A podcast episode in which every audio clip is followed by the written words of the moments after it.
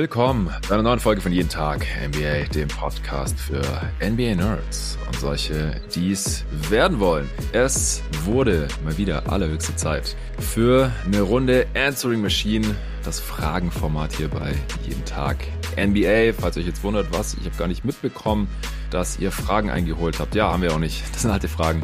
Aber damals gab es auch eine Handvoll Fragen, die direkt oder indirekt an den einzigartigen Nicolas Gorni adressiert waren. Und deswegen ist der heute hier endlich mal wieder am Start und wir beantworten diese Fragen. Hey Nico, wie geht's dir? Hi Jonathan, mir geht's super, sehr super sogar. Ich freue mich richtig wieder dabei zu sein. Ich habe schon vermisst. Sehr super sogar. Ja, wie sieht's bei dir gerade aus? Wie gestaltest du deine NBA Offseason? Ähm, also ich bin gerade wirklich, wirklich, wirklich dankbar, ähm, weder dauernd mit Pots zugeballert zu werden wie in den letzten Wochen und Monaten während der Playoffs. Also es ist bei mir eigentlich auch immer dasselbe. Jede Saison ähm, gibt ja immer so den Peak, der ist halt immer so, ich würde sagen, um die zweite Playoff-Runde Conference Finals rum, wo man wirklich das Gefühl hat, so, also jetzt denkt man eigentlich an nichts anderes mehr außer die NBA. Man macht sich schon wieder Gedanken über Player-Rankings. Wer hat einen enttäuscht, wer, äh, wer hat einen überrascht. Ähm, und irgendwann, also kurz nach Draft ist ja dann noch, dann, äh, die war für, für mich natürlich dieses Jahr auch sehr spektakulär. Ja. Genau dann wie die, wie die anschließende Free Agency. Sobald das dann aber vorbei ist und äh, die großen Trades vielleicht ausgeblieben sind oder sich so anbahnen, wir haben jetzt immer noch äh, Lillard, Harden und Co., wo irgendwie mal was passieren könnte aber es ist schon so ein bisschen so die äh, saure Gurkenzeit jetzt in der, in der NBA und da muss ich sagen, das genieße ich auch, weil einfach mal den Kopf auszumachen in der Hinsicht tut wirklich gut. Es ist so viel, wie man inzwischen Bescheid wird, auch im Positiven, äh, von den ganzen News und Headlines und den Spielen natürlich, dass ich sehr dankbar bin, jetzt einfach mal mehr oder weniger fast gar nicht über die NBA nachzudenken. Das wird sich jetzt leider, was heißt leider, es wird sich aber auf jeden Fall jetzt kurzfristig ähm, wieder, wieder ändern, wenn wir uns in Richtung Top 30 bewegen. Da wird nämlich eine Menge hier in Schmalz wieder reingesteckt aber da habe ich dann auch wieder ja. Bock drauf. Aber jetzt mal so ein paar Wochen ruhen lassen, tat wirklich gut. Ja, was heißt hier leider? Also ich zwing dich nicht. es, es gibt nee, nee, ich zwing mich selbst. Ich zwing mich den selbst. einen oder anderen, der dich sehr gerne ablösen würde äh, bei diesem Format. Aber ja, solange du dich da nicht selbst rausnimmst, äh, freue ich mich drauf. Wir werden es bald aufnehmen. Erscheinen wird es dann erst in ja ungefähr ab vier Wochen Ende August, Anfang September, wenn ich dann mal äh, richtig Urlaub mache und ein paar Wochen keine Podcasts aufnehmen und kein Papierkram mache und nichts organisiere und nichts planen und mit absolut niemandem in Kontakt stehe. Hoffentlich, das ist der Plan. Äh, weil sonst kann man sich nicht erholen, sagt die, sagt die Wissenschaft. Und das, das ergibt Sinn. Wir haben uns gerade unterhalten und ich habe gesagt, wenn die Erholung erst nach zwei Wochen einsetzt, dann habe ich mich gefühlt noch nie erholt, zumindest nicht seit jeden Tag NBA existiert und äh, ich merke es so langsam. Deswegen bin ich auch gerade froh, dass in der Liga nichts passiert. Wir nehmen hier jetzt offensichtlich trotzdem dauernd Pots auf, also seit Mitte Mitte letzter Woche sind wieder jeden Tag Folgen gedroppt, zumindest für euch Supporter äh, nach einem kurzen Break, äh, in dem ich Geburtstag gefeiert habe und auf der Hochzeit war von einem meiner besten Freunde. Ja, und ich, ich habe halt immer dieses, dieses FOMO, Fear of Missing Out. Das, das fickt meinen Kopf eigentlich elf von zwölf Monaten oder zehn von zwölf Monaten im NBA-Kalender, weil wenn du dich halt auf ein Podcast-Thema konzentrierst, dann kannst du dich in der Zeit ja nicht mit den anderen Themen beschäftigen, äh, zwangsläufig, und dann verpasst du halt automatisch immer was. Also wenn ich jetzt zum Beispiel einen Podcast über eine Franchise aufnehme oder über einen Trade oder irgendein Ranking mache, dann kann ich mich in der Zeit ja nicht mit den 29 anderen Teams äh, beschäftigen oder mit den Spielen der letzten Nacht. Zumindest kann ich da nicht so meinen Fokus drauf legen, wie ich es ganz gerne würde. Verpasst die ganze Zeit irgendwas. Zumindest hat man halt das Gefühl bei 30 Teams, die dreimal die Woche spielen und dem ganzen Stuff, was immer noch off-court drumherum passiert. Und das ist einfach, ähm, das ist schön, das ist geil, das ist das Spektakel, was die NBA auch ausmacht und wieso da alle Fans von sind, wieso dieser Podcast überhaupt existiert. Aber es ist halt auch stressig. Und deswegen genieße ich auch immer ein bisschen diese Zeit dann ab Mitte Juli, wenn dann wirklich quasi nichts mehr passiert in der NBA und es gibt auch noch kein internationales Turnier. Die Summer League ist durch, die Free Agents sind gesigned. Ähm, es wird noch irgendwann früher oder später ein Trade passieren, davon gehe ich aus. Äh, ich weiß nicht wann. Äh, aber ansonsten ist es gerade einigermaßen entspannt und ich kann mich schön jeden Tag einfach auf die nächste Folge konzentrieren. Jetzt heute habe ich mich auf diese Fragen vorbereitet, gestern auf die Off-Season Grades mit dem Luca, zwei Parts mit ihm aufgenommen, am Tag davor auf die Redraft und so weiter und so fort. Das ist einfach ein bisschen entspannter als sonst und ähm, das ist, kommt auch sehr, sehr gelegen, weil ich ja gleichzeitig jetzt gerade noch in der alten Heimat in Stuttgart hier meinen Vater in unserem Familienbetrieb vertreten muss, damit der gute Mann auch mal in Ruhe Urlaub machen kann. Ja, äh, ich würde sagen, genug des Vorgeplänkels. Wir besprechen heute Fragen zu folgenden Themen. Einmal gab es eine Frage, passend zu unserem All Athleticism Teams, die wir in der vorletzten Saison in irgendeiner Answering Machine mal aufgestellt hatten. Da gab es eine Frage zu. Äh, ich durfte nur aktive Spieler nehmen, du nur retired, hä, zurückgetretene schon, äh, deren Karrieren beendet waren. Und jetzt gibt es dort eine Frage zu zum All Finesse Team, wie wir die aufstellen würden und wenn wir die dann gegeneinander antreten lassen würde, wer da gewinnen würde. Sehr, sehr cool, dass du dich vor allem sehr tief reingekniet hast, mir schon verraten. Dann sprechen wir über LeBron James, den Älteren und LeBron James Jr., genannt Bronny. Da ergreife ich mal noch die Gelegenheit und spreche über eine, ja, nicht so schöne bis zu schockierende, traurige Nachricht eigentlich was mit äh, Brawny Anfang der Woche passiert ist, beziehungsweise wenn ihr diesen Pod hört, vor einer Woche passiert ist. Äh, der hat den Herzstillstand. Er hat's überlebt, äh, ist auch schon wieder draußen aus dem Krankenhaus, aber das ist natürlich was, ja, braucht man nicht, will man nicht äh, haben, will man nichts von hören. Wir hatten aber davor schon eine Frage bekommen, wo LeBron und Bronny 2024 oder ab 2024, nach 2024 eventuell mal zusammenspielen könnten. Da habe ich mir dann trotzdem noch Gedanken zugemacht, aber wie gesagt, ich werde dann nochmal erklären, was da mit Bronny genau passiert ist und was das jetzt zu bedeuten hat. Da habe ich heute ein bisschen recherchiert. Da gibt es eine Frage zum Team USA. Wie würde unser Dream Team 2023 aussehen, wenn alle Stars Bock hätten? Und die letzte Frage für heute, da geht es um einen Ex-San Antonio Spur, das ist äh, Kawhi Leonard.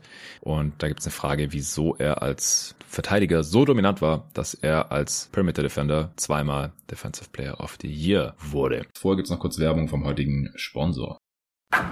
Eine der interessanteren Fragen im Leben ist wahrscheinlich, was würdet ihr eurem jüngeren Selbst sagen, wenn ihr die Chance dazu hättet? Da kann man natürlich in verschiedenste Richtungen gehen. Meinem 20-jährigen Ich würde ich zum Beispiel wahrscheinlich sagen, Junge, denk nicht nur, weil du ein paar Mal die Woche Basketball spielen gehst und noch ins Fitnessstudio rennst, dass du essen kannst, was du willst. Hauptsache genug Eiweiß, alles andere ist völlig egal. So dachte ich vielleicht mal und jetzt, fast 15 Jahre später, weiß ich einfach, ja, Makronährstoffe sind nicht alles. Äh, Mikronährstoffe auch auf jeden Fall wichtig. Training ist nur die halbe Miete und die Ernährung mindestens genauso wichtig. Deswegen achte ich mittlerweile darauf, dass ich täglich die richtigen Nährstoffe zu mir nehme. Nicht nur ab und zu und nicht nur, wenn ich Mangelerscheinungen habe, sondern wirklich täglich. Und AG1 ist da eine sehr, sehr praktische Option, um das sicherzustellen. Es ist ansonsten nämlich nicht ganz einfach. Man könnte es natürlich probieren, ja, jeden Tag genug Obst, Gemüse zu sich nehmen. Mache ich auch oft. Aber mit AG1 kann man das ganz easy morgens erledigen. Man nimmt einfach einen Scoop aus der AG1-Dose, löst das mit Wasser auf, kann man auch in anderen Sachen auflösen. Bei mir ist es einfach nur kaltes, stilles Wasser. Und dann habe ich das schon erledigt, kann einen Haken hintersetzen und fühle mich einfach deutlich besser. Und das jetzt schon seit über zwei Jahren, in denen ich AG1 zu mir nehme. Ist einfach die ideale Ergänzung zu Sport, einer ausgewogenen Ernährung und natürlich auch ausreichend Schlaf. AG1 ist kein Ersatz für irgendwas, versteht mich nicht falsch. Aber gerade wenn es schwierig ist, darauf zu achten, dass man von allen drei Zutaten genug bekommt, ja, Sport, Ernährung, Schlaf, dann ist es einfach extrem praktisch, dass ich morgens einfach AG1 nehmen kann und dann muss ich mir da keine Gedanken drüber machen. Oder wenn ich unterwegs bin, bekommt ihr auch immer wieder mit, wenn ich die Podcasts von woanders als zu Hause aus aufnehme, dann ist es auch einfach extrem angenehm. Und es schmeckt auch echt lecker, also ziemlich fruchtig, weil eben auch Obst und Gemüse drin ist keine künstlichen Aromen, dafür 75 hochwertige Inhaltsstoffe. Vitamine, Mineralstoffe, Botanicals, Bakterienkulturen und weitere Zutaten aus eben echten Lebensmitteln. Und was mir dabei auch immer sehr, sehr wichtig ist, die Mikronährstoffe, die haben eine hohe Bioverfügbarkeit. Das heißt, dass die besonders gut vom Körper aufgenommen werden können. So, wie funktioniert das Ganze? Ihr schließt ein Abo ab und dann bekommt ihr jeden Monat eure Monatspackung AG1 ganz entspannt Freihaus zu euch geliefert. Keine Vertragslaufzeit. Dann könnt ihr nochmal neu entscheiden, ja, will ich nächsten Monat wieder AG1 machen oder mache ich meine Pause, was mir gerade nicht so reinpasst. Alles gar kein Problem. Ihr könnt jederzeit pausieren, kündigen, den Lieferrhythmus anpassen und ihr bekommt sogar 90 Tage lang euer Geld zurück, falls AG1 doch nichts für euch sein sollte. Also ausprobieren könnt ihr es auf jeden Fall mal, ganz risikofrei drei Monate lang testen und dann eure Entscheidung treffen. Es gibt wieder die Aktion exklusiv für meine Community, aber auf einem neuen Link aufgepasst. Der neue Link ist drinkag1.com slash jeden Tag NBA NBA. Drink mit D wie Vitamin D. Drink AG1 in einem Stück und dann .com slash jeden Tag NBA. Wenn ihr über diesen Link AG1 bestellt, dann bekommt ihr wieder den kostenlosen Jahresvorrat an Vitamin D3 mit K2 zur Unterstützung des Immunsystems und fünf praktische Travel Packs dazu. Das sind so kleine Tagesrationen AG1. Da müsst ihr nicht die gesamte Dose mitschleppen, wenn ihr mal nur 1, 2, 3, 4, 5 Tage nicht zu Hause sein solltet, aber trotzdem nicht auf euer AG1 verzichten wollt. Neukunden bekommen außerdem das AG1 Welcome Kit inklusive Aufbewahrungsdose. Die ist wirklich sehr praktisch und schick. Und den Shaker, neuer Shaker mit Aluminiumdeckel. Jetzt viel besser als vorher, kann ich euch bestätigen. Also drinkag1.com slash jeden Tag NBA. Den Link packe ich euch natürlich auch wie immer in die Beschreibung dieses Podcasts. Es gab noch mehr Fragen direkt zu den San Antonio Spurs, aber hast du gesagt, du willst der Preview noch nicht vorgreifen und da können wir jetzt auch schon mal verraten. Es wird die erste Folge geben, die der Kollege Torben Adelhardt hostet. Dein Coach im Basketballverein und natürlich mittlerweile auch Kumpel. Und du wirst als ja, Gastexperte mal wieder eine Spurs-Preview aufnehmen, wie wir das früher ganz oft gemacht haben. Die letzten Jahre hat es dann der Tobi Bühner natürlich auch extrem gut gemacht, aber ich habe gesagt, wenn ihr beide mal ein Pod zusammen aufnehmen wollt und dann noch über die San Antonio Spurs, dann könnt ihr das sehr gerne tun und deswegen wolltest du heute noch nicht auf die Spurs der kommenden Saison eingehen. Ja, ich habe mich da äh, gekonnt zurückgehalten die, die letzten Jahre, wobei ich da fairerweise sagen muss, du hast gerade schon gesagt, Tobi hat es nicht nur gut gemacht, sondern super gut gemacht. Ich glaube auch, um ehrlich zu ja. sein, gar nicht, dass ich da rankomme dieses Jahr wieder so, äh, so eingerostet, wie ich bin. Aber jetzt, wo die Spurs halt mal wieder im Rampenlicht stehen, bin ich natürlich auch wieder am Start. Ich, ich schlage mich natürlich nicht mit so Gurkenteams rum, die irgendwo da unten rum äh, krebsen und äh, keine Chance auf irgendwas haben. Aber jetzt, wo Wemby da ist, bin ich natürlich wieder voll focused und committed. Von daher dürfte er wieder öfters mit äh, Spurs-Themen auf mich zukommen. Der klassische Erfolgsfan. So kann man, man sagen. So kann ja, man ja. sagen. Und es wird auch noch belohnt hier bei jeden Tag NBA. Unfassbar. Ja, äh, Tobi wird natürlich in einigen anderen Previews zu hören sein, äh, sofern er Bock hat. Aber die letzten Jahre äh, hat er das immer gerne gemacht und ich hoffe, dem steht auch diese Saison nichts im Wege, selbst wenn er seine Spurs äh, dann mal nicht behandeln kann, weil du ihm das weggeschnappt hast. Äh, wir kommen zur ersten Frage, oder? Äh, von Simon Lukas Wenners. Ah, stimmt, die erste Frage ist eine, die ich gerade gar nicht angeteasert habe, aber ist nicht schlimm. ähm, und zwar hat er auch geschrieben, er hatte mehrere Fragen. Das war Frage zwei und da stand dran, bitte mal für Nico Gorni und dich und dem Wunsch kommen wir hiermit nach, auch wenn es jetzt ein bisschen Verzögerung ist. Ich glaube, von einem Monat ungefähr habe ich die Fragen eingeholt. Dirks Chip 2011 wird ja stets als besonders wertvoll bewertet, weil ohne weiteren aktiven All-Star. Da fallen mir dann noch spontan Olajuwon 1994 und 95, Duncan 2003, Janis 2021 und nun Jokic 2023 ein.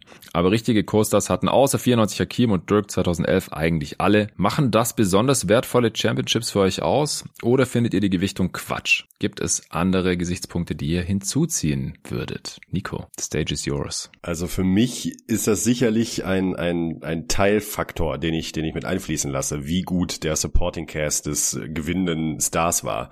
Wir haben ja da mal wieder das ähm, berühmte Beispiel der Detroit Pistons aus den frühen 2000ern, ähm, wo es jetzt eigentlich keinen Star gab, sondern das einfach ein sehr dominantes Teamgefüge war, die äh, auf unterschiedlichste Art und Weise eben erfolgreichen Basketball spielen konnten, hauptsächlich über die Defense gekommen sind. Ist dann auch wieder einzigartig, ähm, um das abzukürzen. Ja, es ist auf jeden Fall für mich selbst schon ein Bewertungskriterium, auch ja ein Grund, warum ich immer wieder gerne Kevin Durant dementsprechend in die Pfanne hau, weil ich mir denke, ja, klar, hat er die Titel geholt mit den Warriors. Aber mit dem, ich nenne es mal in Anführungsstrichen Supporting Cast, ist es halt ungleich leichter als ein Dirk 2011 mit seinem Supporting Cast, der eben, wie er gerade äh, genau richtig gesagt wurde, kein All-Star dabei hatte. Es ist für mich ein Faktor, aber auf gar keinen Fall der alleinstehende Faktor. Äh, nee. Hauptfaktoren, die würde ich direkt mal anreißen, dann können wir da gerne nee, drüber nee, diskutieren. Lass, lass mal, lass die mal noch hinten anstellen. Lass, ja. lass mal erstmal noch kurz hier bei dieser Underdog-Story bleiben und dann äh, nachher über die weiteren Faktoren, die es natürlich gibt, die ich auch habe, bei der Fragestellung ähm, dann noch ein bisschen drüber sprechen. Also ich finde auch, dass es auf jeden Fall Teil der Story ist und so Cinderella-Stories sind natürlich immer besonders schön. Du hast ja gerade auch die Pistons noch angerissen. Im Zweifel bin ich persönlich auch immer für den Underdog. Ich denke, das geht vielen so, weil wenn man halt sagen kann im Nachhinein, damit hätte niemand gerechnet oder against all odds. Er hat das Team auf seinen Rücken geschnallt und übers Ziel getragen, über die Ziellinie getragen und so weiter. Das ist halt immer irgendwie schön. Es gab mal auch eine so eine Advanced Metric, äh, welche die Teamstärke des Supporting Casts analysiert und damit die größten Carry Jobs berechnet hat. Das habe ich dir damals auch geschickt. Kannst du dich noch erinnern? Vor zwei mm, Jahren. Ja.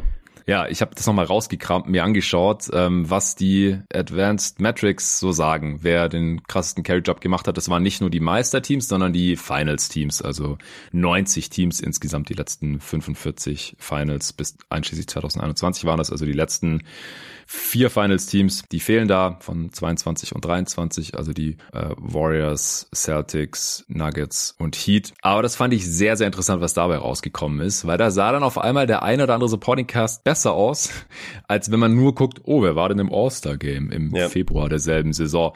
Und ich finde auch bei Dirk, da wird es immer ein bisschen zu sehr simplifiziert, weil der hatte halt verdammt viele Ex-All-Stars in seinem Team. Es war halt nur in dem Jahr keine All-Star. Jason Kidd, ich meine, das war ein Ex-MVP-Kandidat der seine Teams auch schon die Finals getragen hat. Der war schon alt, aber der ja war gerade so late post prime von mir aus. War auf jeden Fall laut dieser Metrik auch der Spieler mit dem zweitgrößten Impact. Und der war nicht so schrecklich weit weg von Dirk. Deswegen ist Dirk erschreckend weit auf weit unten auf dieser Liste mit seinem Carry Job von 2011. Ich kann gleich noch mal gucken, wo genau.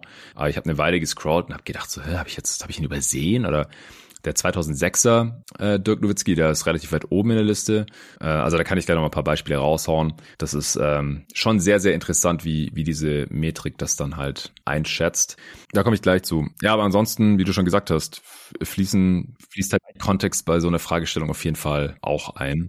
Was, was sind deine weiteren Kriterien? Also neben den Mitspielern, die ja hier schon so ein bisschen angerissen wurden, ähm, da bin ich übrigens auch ganz auf deiner Seite, äh, solange der Supporting Cast gut ist, das heißt halt eben nicht automatisch, dass da jetzt irgendwelche Stars neben einem sein müssen. Es gibt halt eben auch Teams, die halt einfach perfekt auf ihren besten Spieler zugeschnitten sind. Und das kann manchmal sogar mehr wert sein, mhm. wie wir doch in der Vergangenheit öfters gesehen haben, als einfach äh, x-beliebige Allstars nebeneinander zu stellen, die sich vielleicht gar nicht so gut komplementieren. Ähm, also das ist durchaus ein Faktor. Sehr wichtig ist für mich aber tatsächlich in der Betrachtung auch äh, der Gegner, beziehungsweise die Gegner, die man schlagen musste in ja. der Postseason. Ähm, waren das sehr unangenehme Matchups, waren das Teams, die in der Vergangenheit Zeit sehr erfolgreich waren und super schwer zu überwinden waren. Das macht für mich schon was aus, denn äh, waren jetzt irgendwie, klar, Verletzungen spielen immer wieder eine Rolle, jedes Jahr, das ist scheiße für alle Beteiligten, sowohl für die Siegerteams als auch für die Verliererteams. Aber auch da ist natürlich schon ein Unterschied, ob ich jetzt äh, drei Teams jeweils ohne ihren besten Spieler besiegt habe oder wirklich schwere Brocken aus dem Weg räumen musste, um eben zum Titel zu kommen.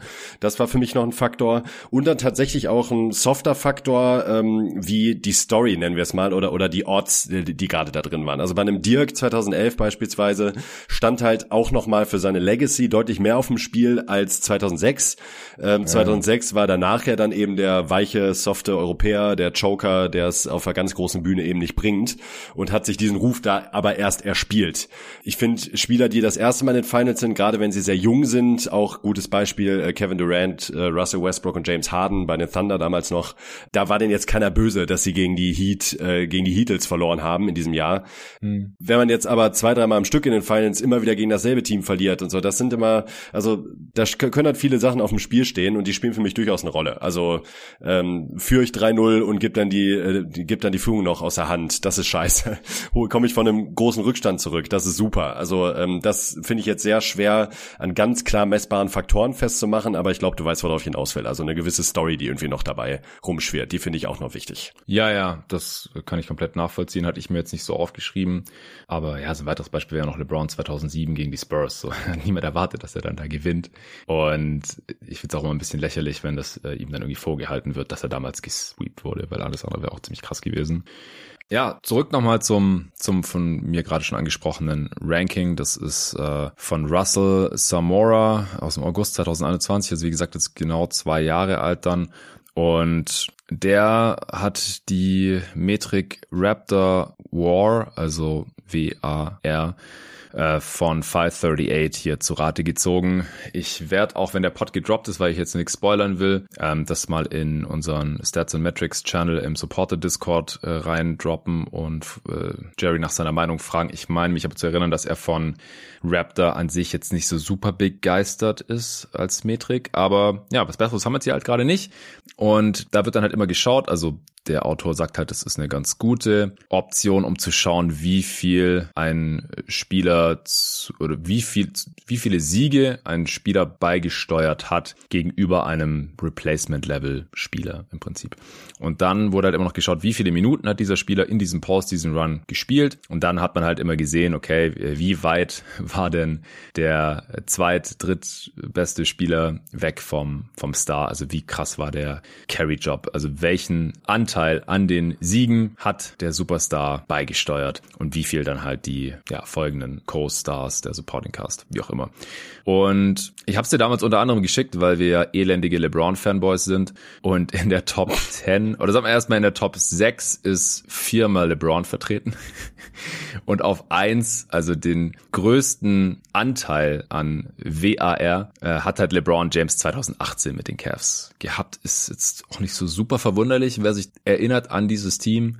Äh, da war halt wirklich kein Co-Star mehr am Start. Also laut diesem Ranking war LeBron zu 68 Prozent an den Siegen der Cavs beteiligt oder dafür verantwortlich eben, wenn man sich immer die Top 3 Spieler anschaut. Ja.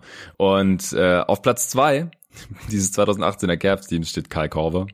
Und auf Platz 3 steht der alte George Hill, wo wahrscheinlich gar nicht mehr jeder wüsste, dass der damals auch für die Cavs gespielt hat. Also da war einfach nicht viel los in diesem Roster und der hat die halt ähm, via LeBronto äh, wieder in die Finals geführt und dann ja fast noch Spiel 1 geklaut. Äh, danke nochmal J.R. Smith. Ähm, und George Hill. Ja, und George Hill, genau, der Freiwurf nicht getroffen hat. Ähm, und dann Dwayne Wade auf zwei, 2006. Da ist mhm. tatsächlich der zweitbeste Spieler äh, laut dieser Metrik James Posey gewesen, nicht der alte Shaq, der war nur der drittwichtigste. Und äh, auf drei Larry Bird 1984, dahinter Robert Parrish und Gerald Henderson.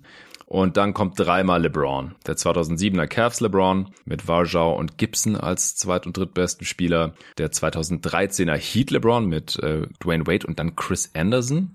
Chris Bosch war wahrscheinlich zu viel verletzt.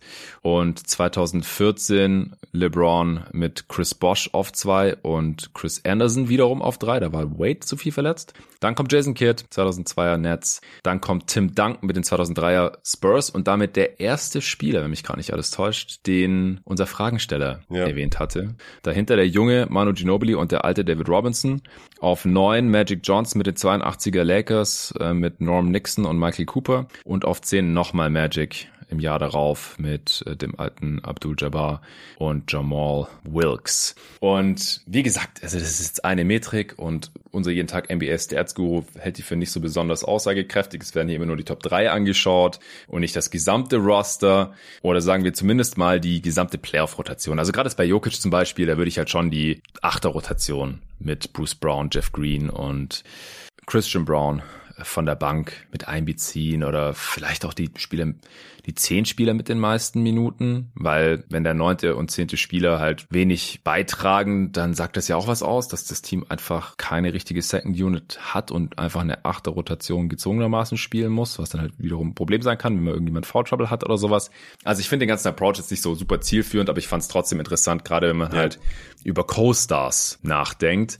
Und ähm, kannst du dich noch erinnern, hast du damals so weit runtergespult, um zu sehen, wo Janis gelandet ist 2021, weil der hier auch genannt wird? Nee, da habe ich nicht, aber würde mich jetzt nicht wundern, weil allein so äh, Spieler wie Drew Holiday ja wahrscheinlich auch bei so einer Metrik so extreme Impact-Player sind, würde ich mal vermuten. Deshalb äh, ist er wahrscheinlich ja. weit unten. Genau, er ist auf dem vorletzten Platz, auf ja. Platz 89.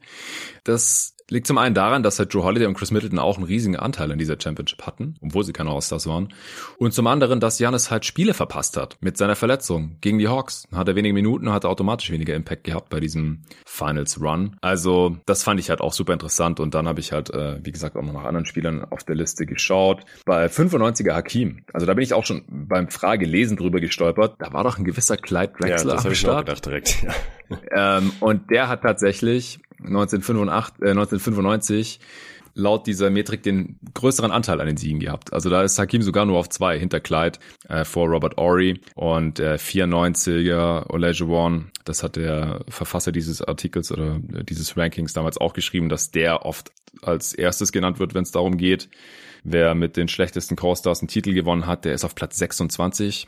äh, mit Robert Ory und Kenny the Jet Smith, äh, die hier das Trio komplettieren. Dirk, habe ich ja vorhin schon gespoilert, 2006er Dirk ist auf Rang 15 mit Josh Hart und Jason Terry und der 2011er Dirk, der ist auf Platz 72 mit Jason Kidd und wiederum Jason Terry. Ja, aber es ist halt auch da wirklich der Punkt, dass es irgendwie nicht so sinnvoll ist, die Spieler nach einer All-Star-Nominierung äh, zu bewerten. Äh, jetzt ja auch gerade in dieser Saison noch ganz aktuell das Beispiel. Jamal Murray ist halt, ja. äh, hat wie ein Superstar performt und scheißegal, ob der jetzt im Winter All-Star geworden ist oder nicht oder wie oft ja. sitzen wir hier und regen uns darüber auf, dass Spieler X, Jimmy Butler beispielsweise, kein All-Star wird und dann rastet der halt komplett out, äh, komplett aus in den Playoffs. Also es geht ja wirklich eher um das tatsächliche Spielerniveau als äh, darum, dass die Spieler in irgendeinem All-Star-Game auftauchen in der Saison und deshalb finde ich äh, auch da Drew Holiday auch ein super Beispiel jetzt, warum Janis so weit unten ist. Er ist halt einfach ein All-Star-Level-Player und äh, da, darum mhm. geht's ja eigentlich eher. Genau. Aber bei jetzt Jokic fand ich halt immer bemerkenswert, dass in der Rotation kein Spieler war, der überhaupt schon mal All-Star war. Ja, also ja, das stimmt. Aaron Gordon, KPJ, nicht KPJ, MPJ natürlich. Äh, Murray hast du gerade angesprochen. Ich denke, der wird kommende Saison dann äh, mal All-Star werden. Und äh, auch KCP, Green, Bruce Brown, ich meine, die sind alle sehr weit weg bisher von irgendwelchen All-Star-Games gewesen. Ja.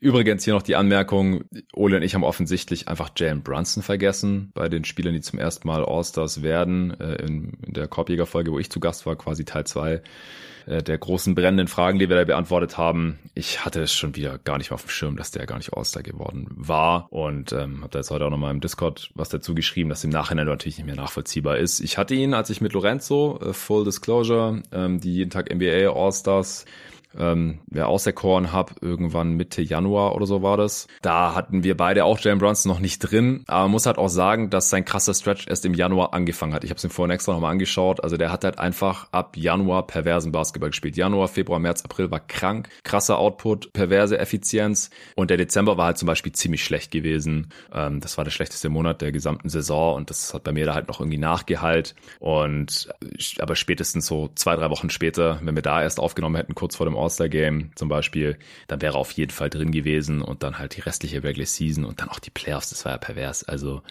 der hat auf jeden Fall danach auch auf dem All-Star-Level gespielt, aber dann bei so einer Betrachtung, wenn er jetzt ähm, irgendwie der, der Co-Star von irgendeinem anderen Spieler gewesen wäre, der dann in die Finals kommt oder Championship gewinnt oder so, dann wäre es einfach Quatsch zu sagen, ja, Jalen Bronson, der war eigentlich mal All-Star. Er hat aber gespielt wie einer. So, haben wir jetzt noch irgendeinen Spieler hier, äh, wo ich noch nicht geschaut habe, wo der laut diesem Ranking landet? Nee. Sind alle nee, durch. Haben alle, haben alle durch, ja.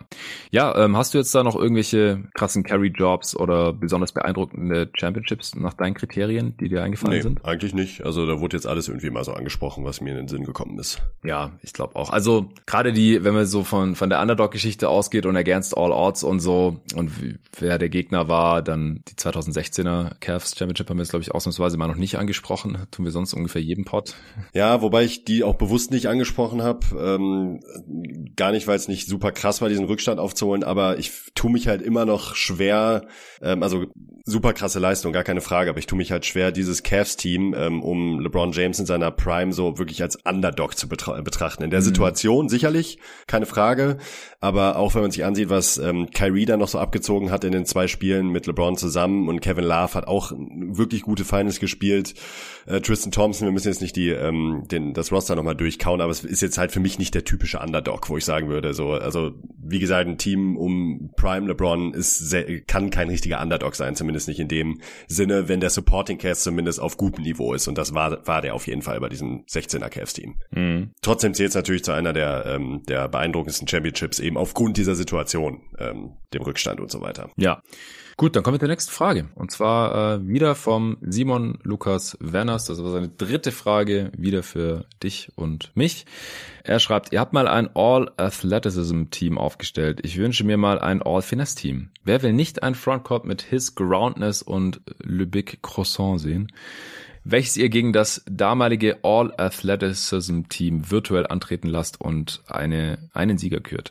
Zusätzlich vielleicht noch ein All-Chubby-Team, Kriterien für das All-Finesse-Team, Athletik muss weitestgehend kaum vorhanden sein. Also wäre Hakim trotz toller Finesse mit seiner Athletik raus. Auch Spieler, die im jungen Alter athletisch waren und später nicht mehr, sind raus. Bei kleinen Spielern definiere ich Athletik anders. Nash und Stockton wären für mich zum Beispiel nicht unathletisch. Eher sowas wie Jokic, Randolph, Bird, Doncic, Magic wären okay. Passende Fußarbeit, Ballhandling und Spielwitzintelligenz wären gute Kriterien. Danke und Grüße an alle, insbesondere an die Klamauk Brothers. Ja, ich glaube, damit sind Tobi und Torben gemeint. ja, ich muss direkt reingrätschen, also sofort. Ja. Ich muss erstmal zwei Sachen klarstellen. Also wenn er äh, die Einschränkung haben möchte, dass der Spieler nicht athletisch gewesen sein darf, ist Boris Diaw sofort raus, denn der Typ war ja. ultra athletisch in ja. seiner äh, in seiner körperlichen Prime. Sorry, äh, Bobo, einer meiner absolut Alltime Lieblingsspieler, aber der ist da für mich dann sofort rausgefallen. Mhm. Und äh, das Match Magic Johnson nicht athletisch war, musste ich auch ein bisschen schlucken. Also in, ja, ich bin auch komplett drüber also, gestolpert. Nash war Athletik und Magic nicht. Hä? Ja, da habe ich also das das habe ich dann das habe ich nicht so ganz verstanden bei den Kriterien sowieso, wo da jetzt die Grenze gezogen wurde, weil das äh, Nash würde ich jetzt auch nicht als unathletisch bezeichnen, tatsächlich nicht für seine ähm, hatte schon ordentlichen Antritt und so weiter, aber irgendwo wäre das trotzdem einer der Spieler gewesen, die ich da eigentlich durchaus gesehen hätte in dieser Kategorie. Der hat viel mehr durch ja. ähm, Technik und äh, Finesse gekommen ist und viel weniger durch einen schnellen Antritt oder äh, durch eine krasse Sprungkraft oder ähnliches. Und Magic hat halt einen super krassen Antritt und hatte vor allen Dingen Size. Und äh, das finde ich halt durchaus auch ein Faktor für die Athletik. So, das wollte ich nur direkt mal als Disclaimer vorwegschicken. Ja, gerade auch für die damalige Zeit, also in ja, den 80ern, also, finde ich, war Magic echt nicht unterdurchschnittlich athletisch oder irgendwas nee. in der Art. Äh, vielleicht dann, als er nochmal 1996 sein, sein Comeback gestartet hat oder sowas, dann da würde vielleicht dann fast ins All-Chubby-Team passen. Aber also ich würde auch nochmal sagen, Newsflash, alle NBA-Spieler sind athletisch ja. auf ihre Art und Weise. Weise. Also gibt's einfach nicht, dass jemand komplett unsportlich ist und in der besten Basketballliga der Welt spielt. Und und hier auch immer wieder so funktionale Athletik versus ja so Run and Jump Athletik. Ja, es gibt krasse, krasse Basketballer, die im Leichtathletik verschiedene Contests gewinnen würden, aber die einfach keine guten Basketballspieler sind und deswegen keine guten NBA-Spieler sind zum Beispiel. Und dann gibt's halt welche, die würden vielleicht in keiner leichtathletischen Disziplin irgendwas gewinnen, aber gewinnen Back-to-Back MVP-Titel.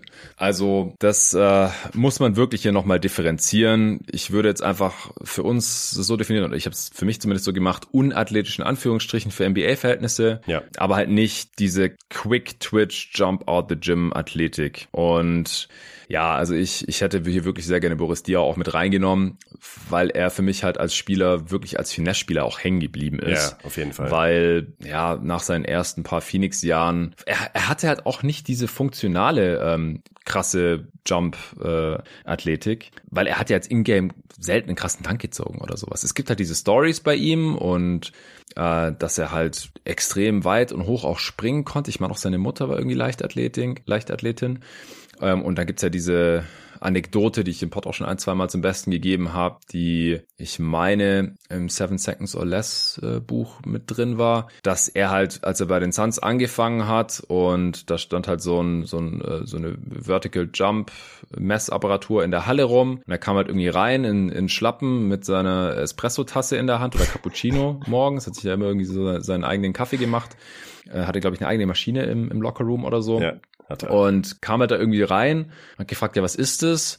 Und dann so, ja, das ist halt so ein äh, Messgerät für, für den Vertical. Und dann hat er gemeint, ja, okay, und was ist der Rekord? Ja, Amari so und so viel. Und dann hat er gemeint, ja, okay, easy, hat die Schlappen ausgezogen und dann da barfuß den Rekord von Staudemeyer kurz gebrochen. Und das würde man halt nicht denken, wenn man ihn ein paar Jahre später spielen sehen hat. Aber ehrlich gesagt hat auch meistens so für die Phoenix Suns. Also er kam halt viel mehr über seine Finesse ja. als irgendwie über, über sein Word. Ja, wenn du da sonst nichts mehr anzumerken hast, dann, du hast gesagt, du hast da richtig viel Zeit drauf verwendet. Ich habe zum Beispiel auch kein All-Chubby-Team aufgestellt. Ja, lass uns damit anfangen. Das kann man nämlich ja. handeln. Body-Shaming feuerfrei.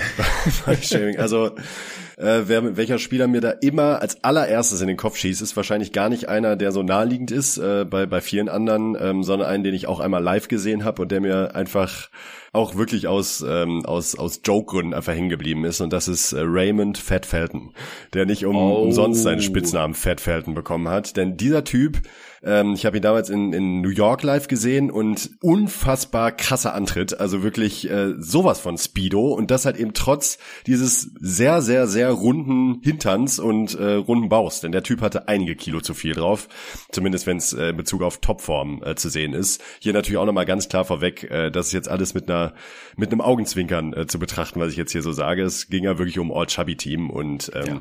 finde es einfach witzig bei ihm. Also äh, ein Kumpel von mir und ich haben halt immer Fat Felton, haben uns immer gekugelt vor Lachen, haha, ähm, weil der Typ einfach überhaupt nicht so aussah, wie er gespielt hat, weil wirklich wahnsinnig dynamisch und schnell, aber es halt echt, also ja. Ganz kurz dazu, ich finde das einen der unangenehmsten Spielertypen zum Verteidigen, wenn man ja, spielt. Ja, genau, genau. Typen, die super schwer sind und trotzdem total schnell. Also, ja. Das, das kann man immer gar nicht glauben, wenn man sowas selber verteidigen muss, wie sowas funktioniert äh, die dann da äh, anscheinend allen physischen Gesetzen trotzen und es, ja, sowas ist einfach echt übel. Und so, so hat Raymond Felton halt auch eine Zeit lang gezockt, ja. Ja.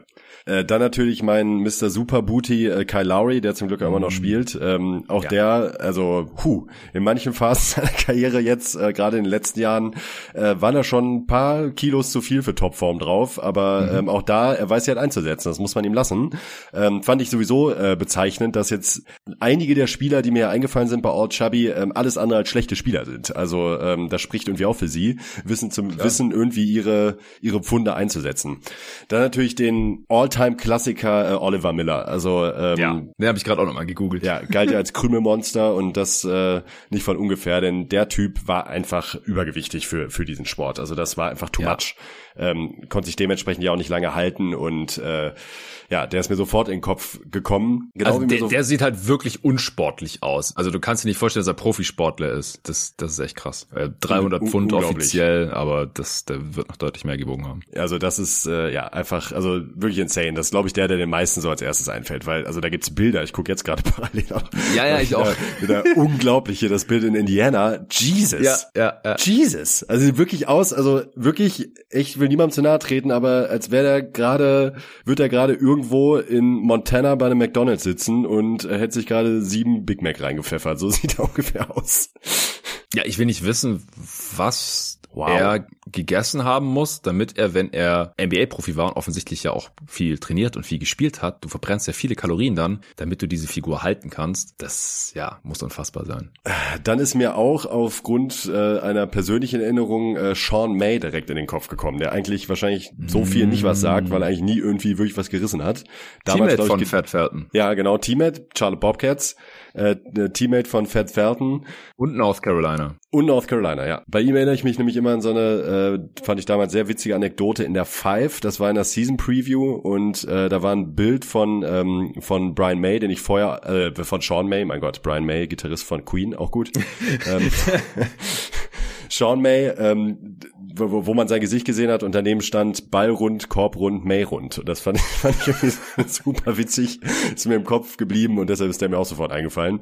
Ähm, dann oh. schmeiß ich, schmeiß ich hinterher natürlich noch Le Big Croissant, ähm, Boris Diaw, also zumindest äh, in seinen mhm. Spurs-Jahren und auch bei den Bobcats äh, war das schon äh, heavy im wahrsten Sinne des Wortes. Also auch der wusste ja genau, wie er das einzusetzen hat. Äh, wahnsinnig effektiver Postspieler, ähm, hat dann aus dem Face-Up äh, oder mit dem Rücken zum Korb so viel kreiert für sich und seine Mitspieler. Also extrem Finesse aber der hat halt eben auch einige Kilos zu viel drauf am Ende.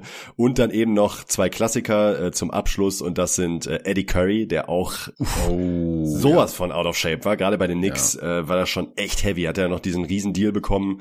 Unangenehm, also wirklich unangenehm, mhm. auch für einen Big Man. Sowieso auffällig jetzt, obwohl ich mit Kyle und Raymond Felton begonnen habe, dass hier natürlich einige Bigs sind. Also ich habe jetzt viele gar nicht erwähnt, ähm, die da immer mal wieder auftauchen. Äh, Leute wie Greg Ostertag oder so. Also es gibt super viele Bigs, die wohl auch eher dazu tendieren, weil sie es aber eben auch besser verstecken können. Ne? Heutzutage natürlich gar nicht mehr, aber in den 90s konntest du halt als Brecher zumindest unterm Korb stehen und äh, ja. da vielleicht trotzdem noch irgendwie so ein unangenehmer Verteidiger sein. Das ist halt heute einfach nicht mehr drin, aber deshalb gibt's glaube ich oder gab es auch einfach mehr ähm, Bigs, die ein bisschen außer Form waren, wie eben auch Glenn Big Baby Davis, der mir auch noch sofort mm. eingefallen ist. Also auch der ja. ist natürlich äh, ja nicht gerade der, der, der fitteste NBA-Spieler aller Zeiten. Und äh, zu guter Letzt möchte ich noch nennen, da interessiert mich deine Meinung, ob ich da übertrieben habe. Also fällt schon ein bisschen raus jetzt, finde ich.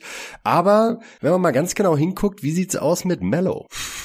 Ja, ja, also ich glaube, der hat, der hat auch immer das Pech, dass er so ein bisschen so ein rundes Gesicht hat. Wahrscheinlich. Also der, der ist natürlich weit entfernt von dick oder so, das meine ja. ich nicht. Aber ich glaube schon, dass der auch ein paar Jahre hatte, wo er äh, vielleicht ein paar Kilo zu viel für eine nicht für, besonders für, für eine Topform.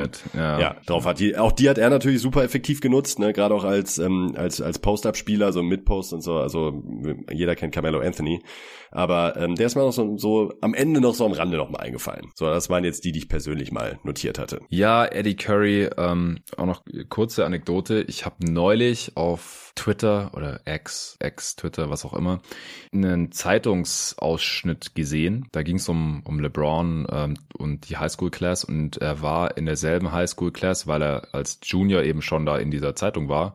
Das war das, waren die besten Highschooler des Landes, wurden da gekürt von dieser Zeitung. Ähm, und da war auch Eddie Curry mit drin. Der wurde ein oder zwei Jahre sogar vor ihm gedraftet. Aber die waren im Prinzip in derselben, also auch in diesem All-High-School-Team. Und da waren dann immer so Kurzinterviews drin mit den Spielern und dann halt so die, die körperlichen Ausmaße. Und Eddie Curry war da mit über 300 Pfund auch schon gelistet als oh, wahrscheinlich 17-Jähriger, also 310 Pfund oder irgendwie sowas. Also, ich habe auch gedacht, so, wow, also der, der, der äh, war auch schon mit 17 richtig schwer. Und man muss ihm ja auch zugute halten, oder es ist ja auch interessant oder wahrscheinlich positiv, dass er dann nach seiner übergewichtigen Zeit bei den Knicks, nachdem er da äh, schrecklich überbezahlt war und der Sache ja nie gerecht werden konnte, nochmal abgespeckt hat. Der war ja dann nochmal kurz bei den Mavs und so und da sah er dann vergleichsweise richtig dünn aus sogar. Ja. Also hat es anscheinend auch wieder ein bisschen in den Griff bekommen später. Ja, ähm, schön, schöne Namen auf jeden Fall. Danke, danke. Ich habe mir auch viel Mühe gegeben. ja, mir, mir sind da tatsächlich jetzt auch gleich immer noch äh, parallel noch ein paar Namen dazu eingefallen. Äh, meistens hast du sie dann direkt äh, auch gleich genannt, aber Michael Sweetney will ich hier gerne noch schauen. Boah, ja, auch sehr gut, sehr gut. Ja, äh, der war auch ähm, extrem undefiniert, will ich jetzt mal sagen. Und ich habe jetzt gerade mal noch Bilder von ihm gegoogelt. Der hat danach anscheinend auch noch äh, irgendwo anders Basketball gespielt, semi-professionell und so oder professionell sogar. Und wow, hat der noch zugelegt nach seiner NBA-Karriere und der war da schon echt schwer unterwegs. Oh, was noch mit äh, Jerome James fällt mir gerade nur ein. Der war auch heftig. Auch ein Knicks-Spieler, genauso wie Sweetney und auch Curry. Also ich weiß nicht, was ja. die da bei New York gemacht haben, aber. Oh, stimmt. Ja, Jerome James, wow, ja. ähm, der war echt in Shape in, in Seattle, hat eine gute Playoff-Serie gespielt, wurde dann von Isaiah Thomas und den Knicks überbezahlt und ich habe hier gerade so ein Chicago Bulls-Bild vor mir und das ist ja, er passt gut hier rein.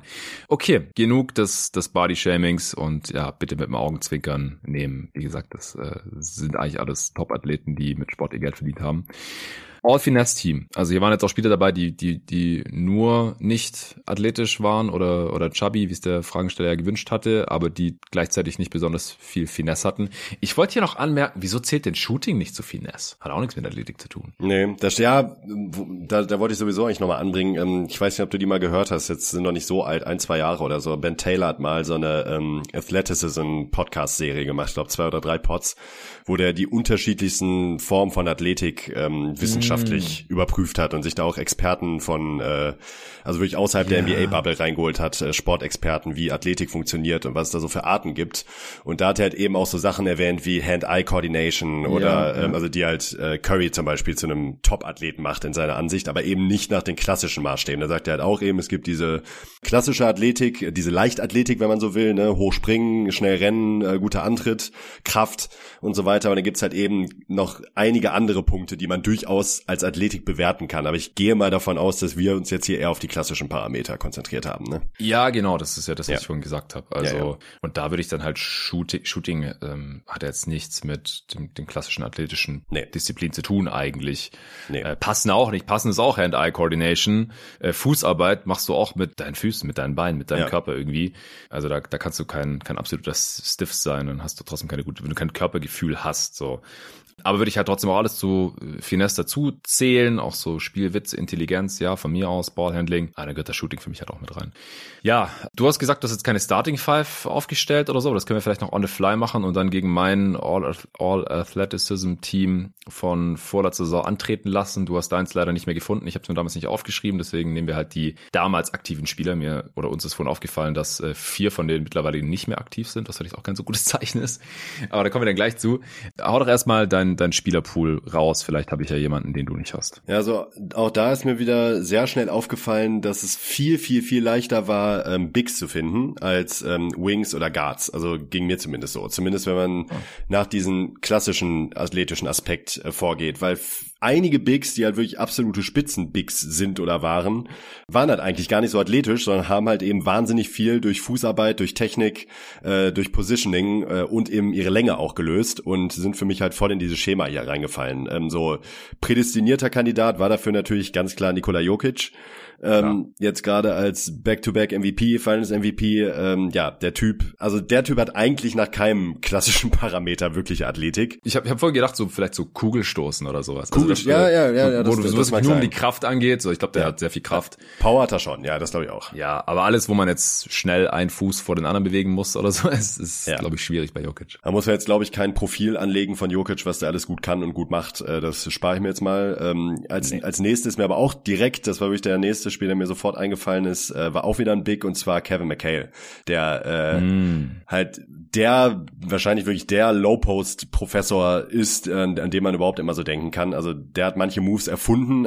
Auch da fand ich ihn immer wieder, man spricht immer vom Dream Shake, also von Hakim Olajuwon, ähm, aber McHale fand ich da so unfassbar versiert einfach in der Hinsicht. Also der hat Winkel ausgenutzt und äh, Fakes und das halt eben hat äh, wurde in der Frage ja auch schon erwähnt, Hakim hat ja durchaus eine Athletik, ne? Also der konnte springen, ja, der hatte eine krasse total. Size, der hatte Power und Kevin McHale, also sorry, aber der Typ äh, wurde nicht umsonst immer mal wieder als Frankenstein äh, bezeichnet, weil er eben auch so aussieht. Also so, ja. so Zahnstocherbeine, äh, kaum starke Muskulatur, kein, kein Quick Jump, wo er irgendwie dann äh, sich viele Offensivrebounds dadurch irgendwie sichern konnte. Der hat wirklich fast alles und der hat viel gescored, muss man fairerweise sagen. Ne? Mhm. Ist jetzt kein ähm, 15 Punkte pro Spiel Spieler, sondern der hat halt wirklich echt ordentliche Scoring Games hingelegt und das halt wirklich fast alles durch Fadeaways, durch Up and Unders, durch äh, Spin Moves. Total macht auch total Spaß anzusehen. Also jeder, der irgendwie nochmal, äh, der interessiert ist, ein guter Basketball-Big zu werden, muss sich Kevin McHale reinziehen. Äh, der ist mir sofort eingefallen.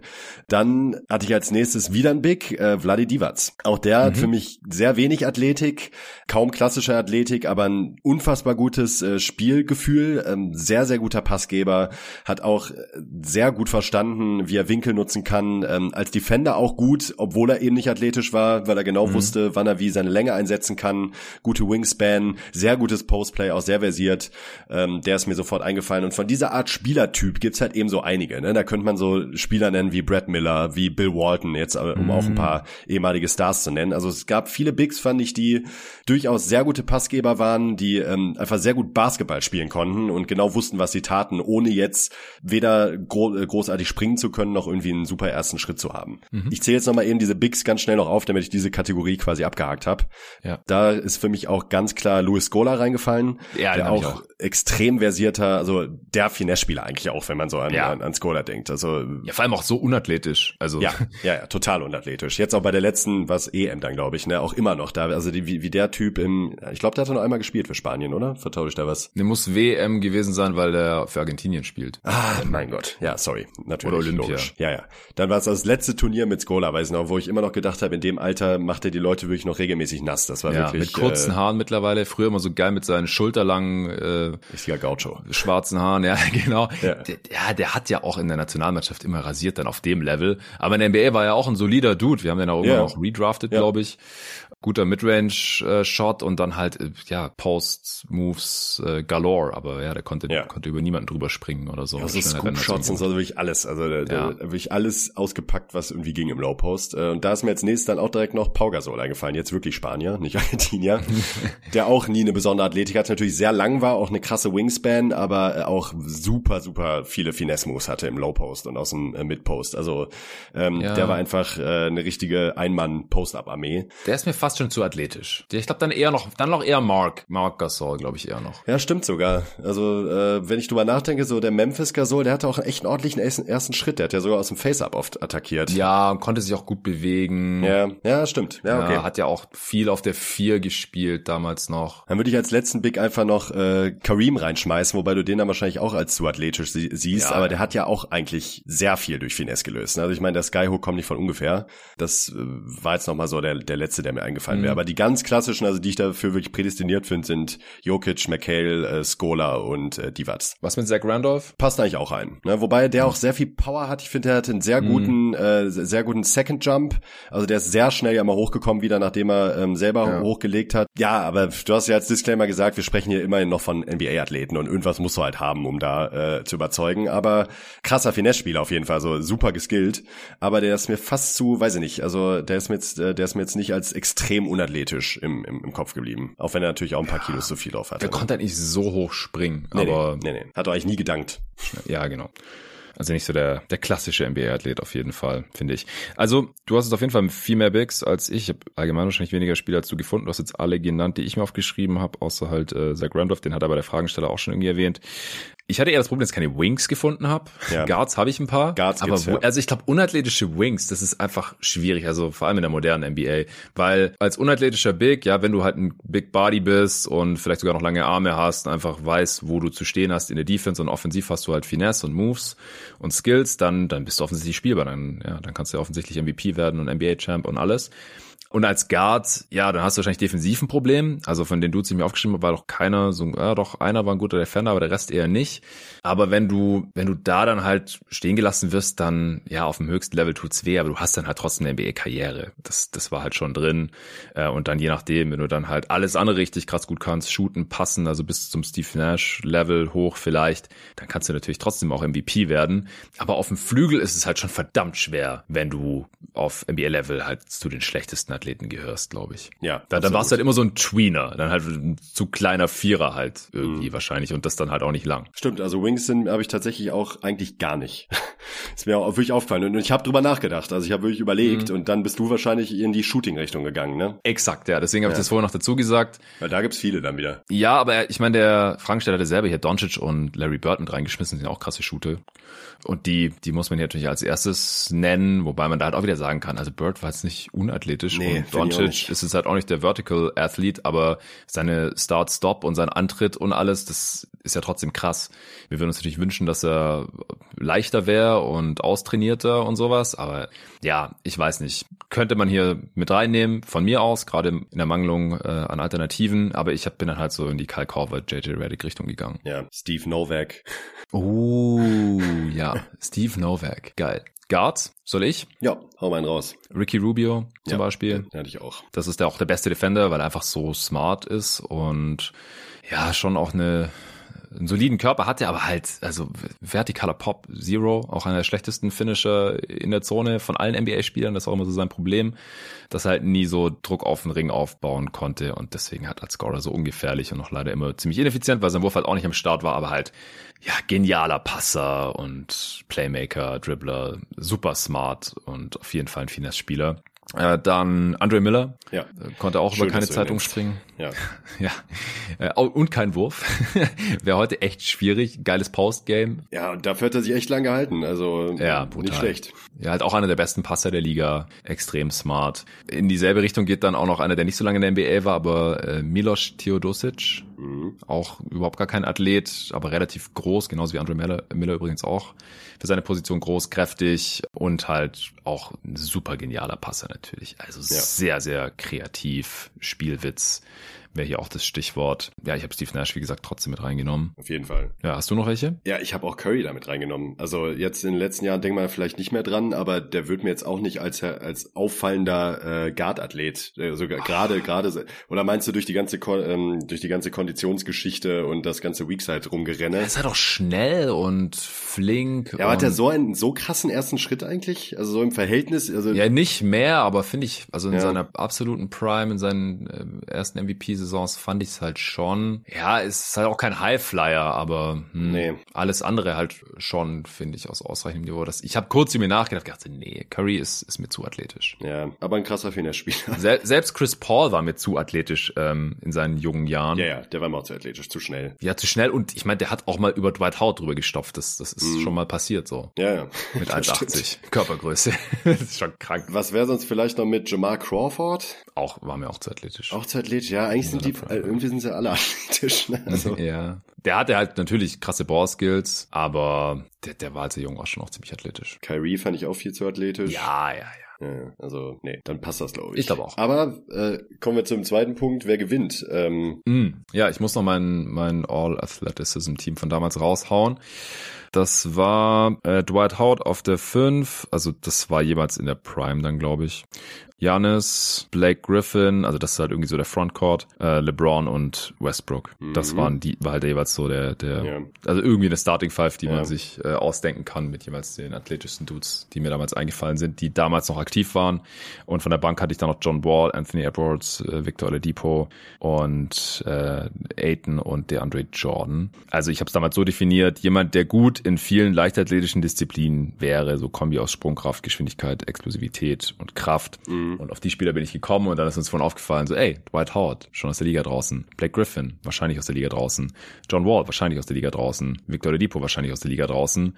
Der Andre Jordan klammert sich gerade noch so an seinen Minimum-Deal bei den Nuggets, ähm, ja. weil er ein geiler Lockroom-Guy ist. Westbrook hat noch einen Minimum-Vertrag. Also ist echt krass, dass äh, innerhalb von ja jetzt nicht mal zwei Saisons die meisten von diesen Spielern nicht mehr in der Liga sind, aber ich glaube, dass ich damals auch gesagt habe, dass, dass die halt alle in ihrer Prime da drin wären, weil Dwight Howard war ja da auch schon relativ alt und weit ja. weg von, von seiner ja. athletischen Prime. Auch Westbrook schon nicht mehr ganz, LeBron nicht mehr, Griffin natürlich auch nicht, aber in ihrer Prime, das war heftig. Ja. ja. Okay, wer ist deine Starting Five? Ja, ich habe jetzt einfach mal, also es ist halt wirklich, was sofort auffällt, keine Defense. Das ist echt schwer, wenn man, wenn man hier die besten äh, Defense wirklich eine absolute Katastrophe. Also äh, ja. ich habe jetzt einfach mal Doncic, Redick, Nash, Jokic und Skola genommen. Doncic, Redick, Nash, Jokic, Jokic und Skola. Skola ja. ja, die kriegen ja nichts verteidigt. Ne, kriegen gar nichts verteidigt, aber die kriegst du auch offensiv, glaube ich, niemals gestoppt. Ja, ne, ja. Pff nee, wahrscheinlich nicht, aber mit Prime, Dwight Howard, Janis und LeBron ist ja, halt echt ein Pfund. ja, und die laufen halt einen Fastbreak nach dem anderen. Ne? Also das, das ist halt das äh, Ding. Also ich, ja, also egal auf welchem Level ich Basketball gesehen und erlebt habe bisher in meiner Karriere, also wenn das eine Team viel, viel athletischer ist als das andere, dann gewinnt's normalerweise. Ja, Vor allem, das Ding ist, LeBron und Blake und so, die können ja trotzdem Basketball spielen. Also ja, klar. ich hätte jetzt kein Shooting. Anthony Edwards von der Bank vielleicht. Das ist schon tough. Ja, ich würde eh Zone spielen, defensiv mit meinem Finesse-Team hier. Also, ja, ja, ja, genau. Kannst du Zone spielen und, und ja. dann, ja, was ist dann das Go-To-Play? Wahrscheinlich irgendwie LeBron, Giannis, Pick and Rolls, Inverted Pick and Roll. Dwight Howard steht äh, im Dunker-Spot rum oder so. Äh, Wäre schon nicht so, aber man müsste schon viele Fast Breaks laufen, glaube ich. Sähe auch schon echt nicht so geil aus, das Spiel, glaube ich. Oh, ja, das, oh, ich würde sehr gerne, ja. sehr gerne sehen.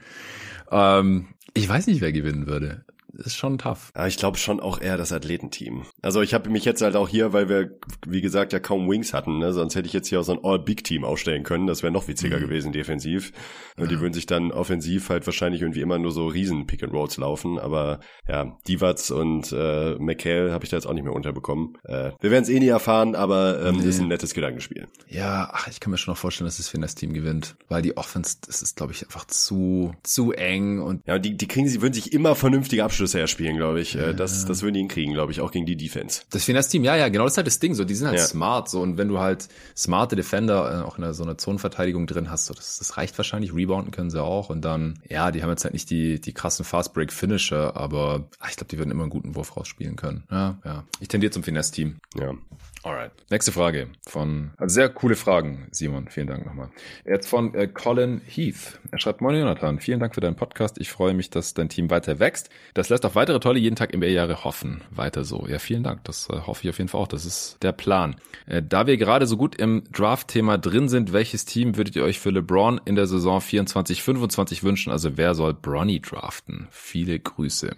Also das war wie gesagt natürlich jetzt ungefähr einen Monat vor der News vom letzten Dienstag kam das glaube ich raus und am Montag ist es passiert. Also kurzes Update oder ein kurzes Roundup dazu, weil ich im Pod auch noch nichts dazu gesagt hatte. Äh, LeBron James Jr., genannt Bronny, hatte letzten Montag einen Herzstillstand beim Training an der USC, also dem College, wo er nächstes Saison spielen wollte oder möchte. Er wurde zum Glück wohl sehr schnell behandelt. Also bei einem Herzstillstand ist es halt dann wohl wichtig, dass man so eine Herzrhythmusmassage macht und dass ein Defibrillator in, in der Nähe ist. Weil da geht es natürlich um Minuten. Du kannst nach, nach ein paar Minuten ist der Körper halt tot, wenn das äh, Herz nicht mehr schlägt. Du kannst Hirnschäden nehmen und so weiter und so fort. Also das ähm, war da anscheinend alles sehr schnell am Start und er wurde dann ins Krankenhaus gebracht, aus dem er am, ich glaube, Dienstagabend dann auch schon wieder entlassen wurde. Also relativ schnell. Das lässt darauf hoffen, dass es ihm relativ gut geht, aber genaueres ist noch nicht bekannt. Es gab kein weiteres Statement dazu von äh, LeBrons Familie, was ja auch vollkommen nachvollziehbar ist. Herzstillstände stand in dem Artikel auf The Athletic, in dem sich dem Thema ein bisschen äh, tiefer gewidmet wurde. Herzstillstände passieren fast 1000 pro Tag in den USA, also fast 360.000. Aber bei Sportlern sind sie extrem selten. Also im ersten Moment denkt man vielleicht, ah, schon wieder ein äh, Athlet mit Herzstillstand, weil man, wenn es passiert, das halt immer mitbekommt und es schon ein paar gab. Also zum Beispiel Reggie Lewis äh, kennt man wahrscheinlich als NBA-Fan. Vor genau 30 Jahren ist dem äh, Celtics-Star damals im Alter von 27 Jahren auf dem, Spiel, auf dem Spielfeld auch sein Herz stehen geblieben und der ist dann verstorben. Oder Anfang des Jahres äh, hatte ein NFL-Spieler, Damar Hamlin, einen Herzstillstand während dem Spiel äh, der hatte einen Schlag gegen Brustkorb bekommen. Das kann auch ein Auslöser sein. Ja, zu anderen Ursachen, möglichen Ursachen komme ich gleich noch. Also es passiert schon immer wieder, aber bei Sportlern sehr viel seltener als bei allen anderen Menschen. Also je nach Studie ist da das Verhältnis so 1 zu 15.000 bis 1 zu 50.000. Das kann an einem von drei ja, Auslösern liegen im Prinzip, zumindest laut diesem Artikel. Es kann entweder an äh, der angeborenen Beschaffenheit des Herzens liegen oder an den angeborenen elektrischen Strömen des Herzens, die halt für den Herzschlag sorgen. Oder drittens an einem Zustand, den man erleidet, etwa eine Herzentzündung oder halt so einen Schlag gegen, gegen den Brustkorb, was aber auch extrem selten sein soll. Und der Herzstillstand, der kann auch das allererste Symptom sein von, von einem möglichen Leiden. Also es kann sein, man hat vorher noch nie irgendwas bemerkt und dann auf einmal hat man Herzstillstand und äh, fällt bewusstlos um und, und kann natürlich dran sterben. Ich finde es insgesamt eine ziemlich schockierende Nachricht natürlich. Ähm, aktuell ist unklar, wann und wie Brawny überhaupt zurückkehren wird. Keontae George, der in der zweiten Runde von den Thunderheads gedraftet wurde, der hat, glaube ich, zwei Saisons verpasst. Kann ich da nochmal nachschauen, habe ich vorhin nicht gemacht.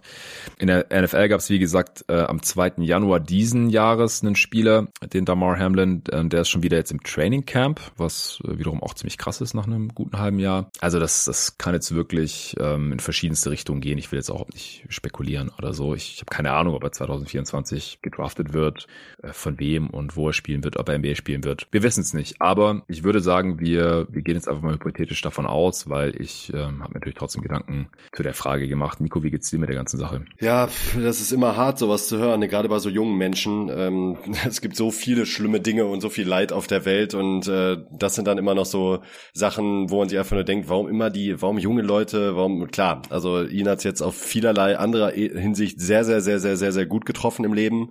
Aber das so Sachen, das ist einfach ein krasser Dämpfer immer. Man merkt immer, wir setzen so viel mit irgendwelchen Salary Caps auseinander, mhm. haten den neuen Jalen Brown Vertrag, ungerechtfertigt übrigens meiner Meinung nach. äh, also der Hate.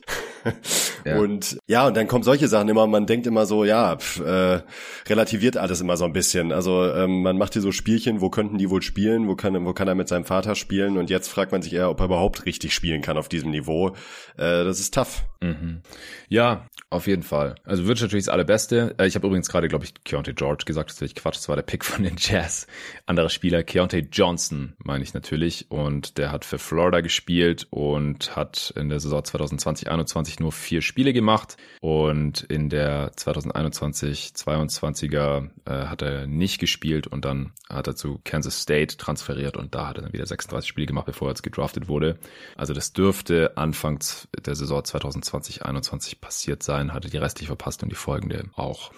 Okay, dann äh, was denkst du denn? Was oder was was war die Frage, wenn man wenn wir es uns aussuchen dürften? Genau, wir dürfen es mhm. uns wünschen, wo LeBron spielen soll 2024, 25. Ja, das war für mich sehr, sehr easy natürlich. Ähm, das sind natürlich nicht die Spurs, weil da ist jetzt Wemby und da also LeBron hatte ein, zwei Mal in seiner Karriere die Chance mal mit Pop zusammenzuarbeiten bei den Spurs. Wollte natürlich nicht der feine Herr, also hat er jetzt Pech gehabt, dann wünsche ich mir das auch nicht mehr.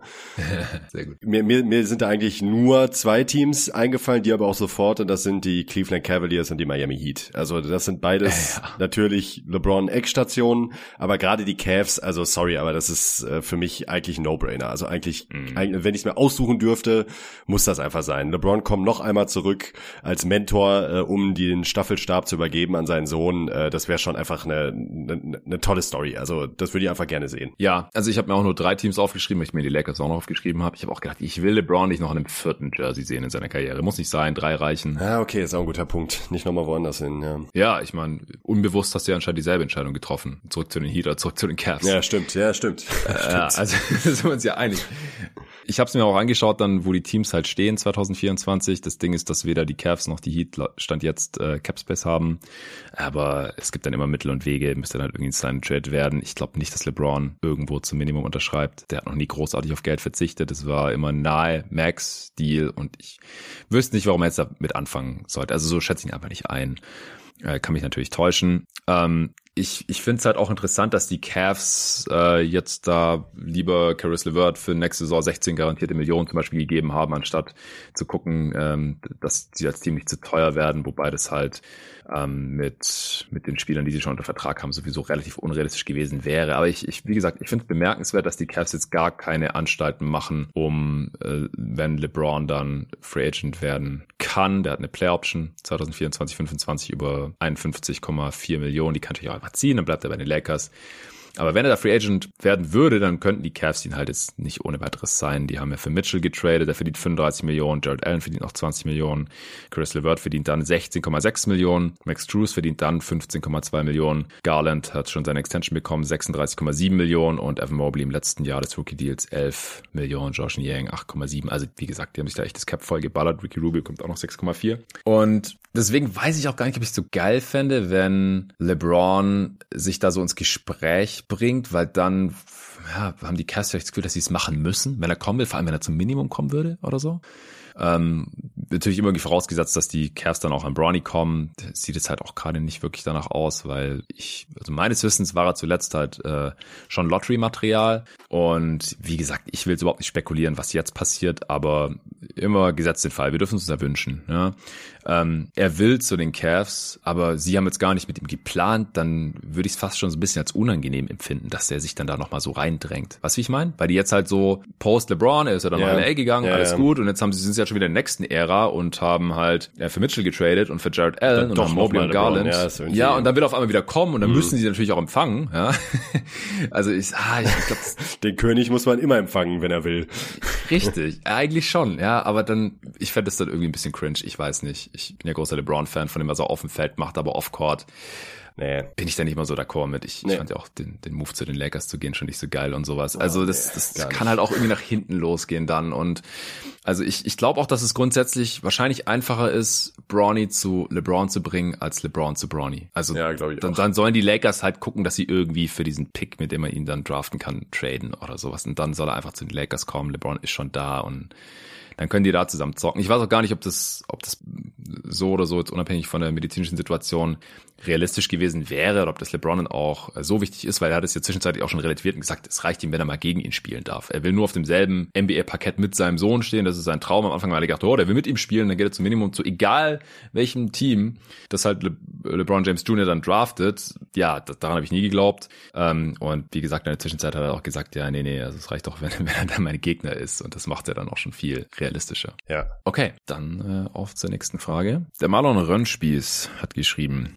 Abseits der NBA findet in diesem Sommer ja noch die FIBA-Weltmeisterschaft statt. Angenommen, alle Stars von Team USA hätten Lust zu spielen. Wie würde deine 2023er Version eines Dream Teams aussehen?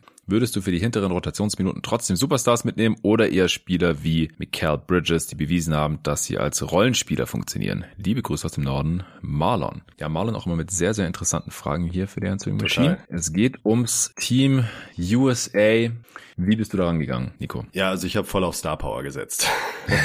ich finde nämlich ähm, tatsächlich, also äh, dass ich bei so einem Turnier wie Olympia einfach Bock hab, die Stars zu sehen. Genau aus diesem Grund, weil USA sind halt nun mal, das ist nun mal die Basketballnation und ähm, da will ich einfach, da will ich einfach auch äh, so ein bisschen so, so ein paar Legends auf dem Platz sehen. Und natürlich könnte es vom Teamgefüge her vielleicht sogar ein Ticken besser sein, ein paar eher rollenspielerorientierte Spieler mitzunehmen, wie Mikael Bridges, wobei der natürlich auch extrem gut ist. Aber ich muss auch ganz ehrlich sagen, ich habe mich jetzt auch gar nicht so schwer damit getan getan, hier so ein absolutes Star-Kaliber aufs Feld zu stellen, die auch noch als Team Sinn machen. Ähm, von daher habe ich mich ganz klar für die Star-Variante entschieden, weil es hat schon so, ein, so, eine gewisse Aura, finde ich, wenn Team USA da mit so absoluten Superstars um die Ecke kommt.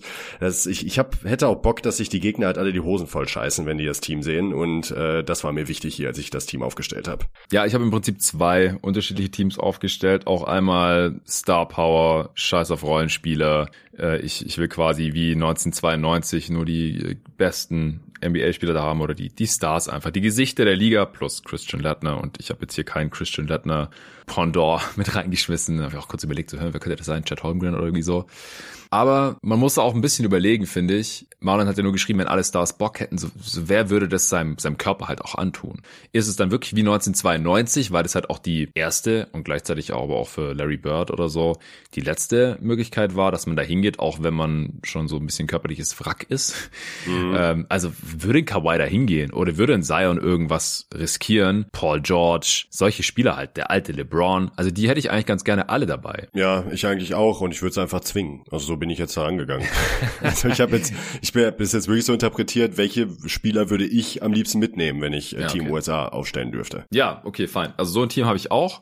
Und dann habe ich noch eins, wo ich es ein bisschen realistischer gemacht habe, äh, wo ich halt zumindest jetzt Kawhi zum Beispiel nicht dabei habe, weil der glaube ich auch immer noch gar nicht fit wäre. Der soll ja erst im Training Camp wieder fit werden und es geht ja wirklich um 2023, also die WM, die Ende August startet. Ja, okay, gut, dann schmeiße ich Kawhi raus. Das finde ja. ich plausibel. Finde ich plausibel. Ja. Lass ich gelten, lass ich gelten. Genau, bei Paul George weiß ich gar nicht, wie es gerade aussieht, aber ich glaube, der ist wieder fit. Und bei allen anderen, wenn alt, LeBron, wenn äh, viel zu oft verletzt und es eigentlich zu riskant ist, Zion, die habe ich jetzt trotzdem da drin. Aber dann habe ich am Ende halt mit ähm, zwei Non-Superstars-Spieler, die All-Star waren, aufgefüllt, die äh, ich aber auch für sehr, sehr passend halte. Und ja, ja. bei zwölf Spielern halt dann den Cut gemacht, weil mehr sind es halt nicht, glaube ich. Nee, stimmt. Mehr sind es nicht. Gut, dann ähm, machen wir erst dein Team äh, nach dem Motto, ich zwinge alle und äh, ich habe okay. auch mein unrealistisches Team. Dann mache ich mein äh, ich zwing all äh, zwing alle Team und äh, zwar wäre da meine Starting Five äh, Stephen Curry, mhm. Jason Tatum, mhm. LeBron James, KD und AD. Ja, äh, wir haben dieselbe Starting Five, nur dass ich Devin Booker da statt Jason Tatum habe. Habe ich mir gedacht, hatte ich am Anfang auch, aber dann dachte ich mir nochmal, boah, nochmal noch mal mehr Size. Ich hätte eigentlich gerne ein bisschen ja. mehr das Playmaking von Booker, habe ich drüber nachgedacht, aber ey, ganz ehrlich, ich habe Steph und LeBron auf dem Feld, also scheiß drauf, wenn ich daneben stelle. Ja, da will ja, ich lieber einen richtig starken Defender, der noch Länge und Size mitbringt und einfach seine äh, seine Stepback Dreier trifft. Äh, so reicht mir. gedacht, also ja, voll ja fair. das war meine Starting Five. Ähm, auf der Bank habe ich dann natürlich Booker, habe ich noch äh, Damian Lillard, Jimmy Butler, Carl Anthony Towns, Triple J. Das war so meine Reserve Starting Five, die ich auch so direkt starten lassen würde, wenn ich die anderen. Okay, warte, warte. Da haben wir, da haben wir jetzt große ja. Abweichungen, glaube ich. Kannst du noch okay. mal ganz langsam die Spieler sagen? Ich kann dir mal sagen, ob ich den auch habe oder nicht. Ja, Damian Lillard. Ja. Booker. Ja, habe ich ja schon Starting Five. Ja. Jimmy Buckets. Ja. Äh, Carl Anthony Towns. Nee. und Triple J. Ja, den habe ich auch nicht, aber sehe ich auf jeden Fall. So, und dann habe ich noch zwei Reservespieler und das sind Bam und äh, Brandon Ingram. Ja, die habe ich auch beide nicht. Also ich habe dann hier doch noch ein paar andere Spieler drin. Also einen, den du nicht drin hast, ich habe Draymond drin statt Triple J. Also einfach weil, wie gesagt, das ist halt das Team mit den, den größten Namen, den größten Stars. Vielleicht ist Triple J mittlerweile besser als Draymond, vor allem natürlich auch offensiv brauchbarer. Natürlich nicht der Playmaker, aber dafür kann er mal einen Dreier treffen. Aber ich glaube, ich hätte lieber Draymond dabei, wenn ich zwingen darf. Mhm. Ja, weiß nicht, ob ich jetzt Kawhi hier rausnehmen soll oder nicht. Du hast ihn jetzt rausgenommen. Ich habe ihn jetzt halt trotzdem drin, aber eigentlich ist er halt verletzt, auch als einziger von allen hier. Da nehme ich ihn jetzt auch raus, aber eigentlich, wenn fit, dann hätte ich den natürlich auch ganz gerne da drin. Ich glaube, der hat auch noch nie Nationalmannschaft gespielt, wenn mich nicht alles täuscht. Ich glaube, der hatte noch nie Bock. Ja, Tatum habe ich natürlich auch drin, Lillard auch, habe ich schon gesagt, Butler auch. Dann habe ich Zion hier drin, den hast du nicht? Nee, den äh, hatte ich, hatte ich hier auch stehen, den könnte ich mir vorstellen, anstelle von Ingram vielleicht, vielleicht auch anstelle von, von Towns.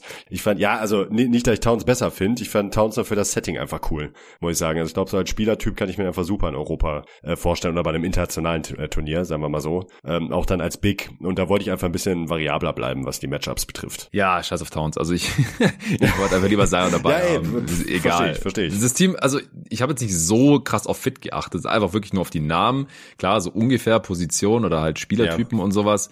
Aber wenn die alle spielen, dann rasieren die sowieso jeden. Ja, also gut, das, das wäre ja gar nicht die Frage. Dann ist Towns vielleicht der etwas bessere Fit, aber ich will lieber Zion dabei haben und ich habe auch keinen Bock auf Towns, ehrlich gesagt. Ja, no hate. Towns kann gar nichts. Ja. aber du hast ihn in die Top 12 reingesteckt. Äh, SGA hast du nicht, oder? Nee, Shay? warum habe ich den ja nicht? Ich bin die, ich bin äh, die auf NBA.com die Playerliste durchgegangen und habe halt nach USA gefiltert und mhm. dann habe ich ihn wahrscheinlich überlesen. Ah, das ist Kanadier. No, sorry, ja, my sagen. Das Natürlich, ist, ist Kanadier. Ich dachte Natürlich. Schon, hä? Jesus Christ. Ich übersehen haben. Ja.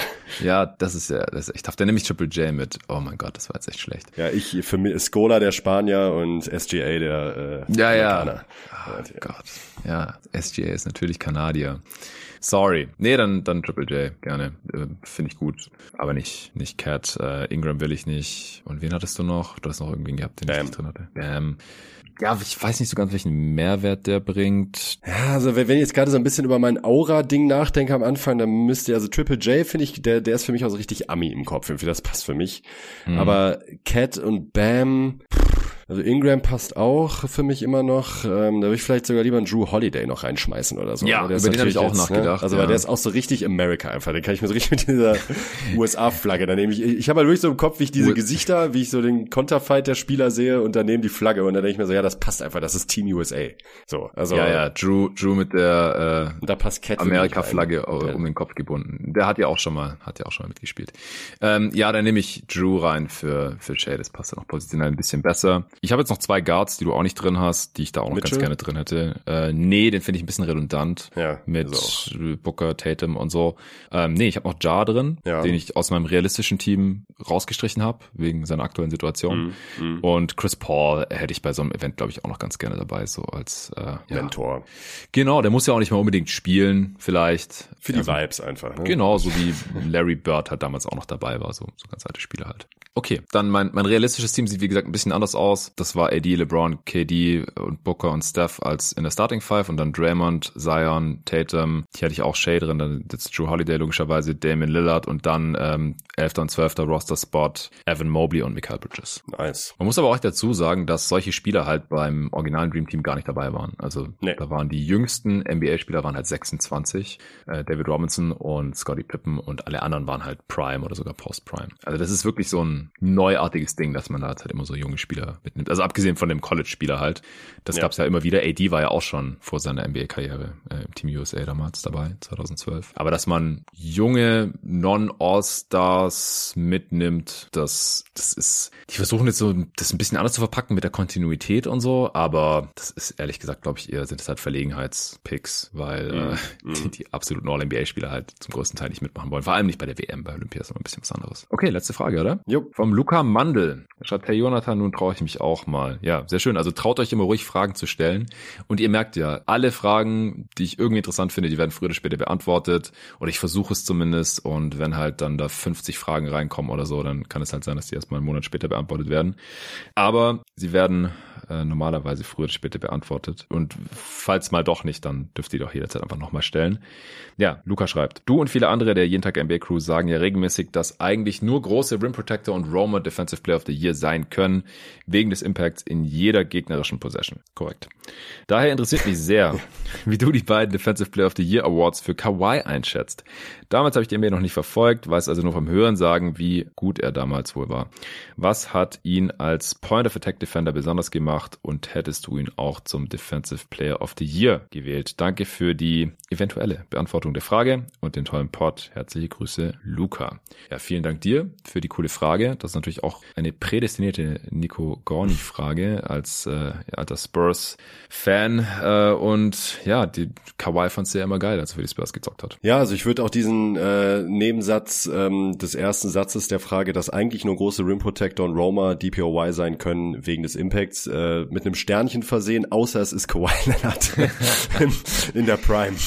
ja, Runner-Test fand ich auch, fand ich auch okay. Ja, ja, ja, geht auch in die Richtung, finde ich. Ja, geht wirklich in die Richtung. Also Prime Defender Kawhi Leonard ist halt eine absolute Ausnahmeerscheinung gewesen und hat halt eben auch nicht die typischen Attribute, die man jetzt zu einem starken Wing Defender irgendwie zuschreiben würde, wo man jetzt sagt, äh, einem, sagen wir mal, Prime Paul George, äh, auch ein sehr, sehr guter Wing Defender, aber auch eher halt als Point of Attack Defender und bei Kawhi ist halt einfach so, der war halt einfach ein kompletter Play Disruptor auf ähm, äh, in, in, in seiner Prime. Also weil er halt eben auch geroamt hat, das muss man ja fairerweise sagen. Also man sieht ja immer wieder äh, die Highlights, äh, wo er den Leuten einfach den Ball aus der Hand nimmt, äh, wo ja. er sich gedacht hat, nee, der dribbelt heute nicht mehr und dann hat er auch nicht mehr getribbelt.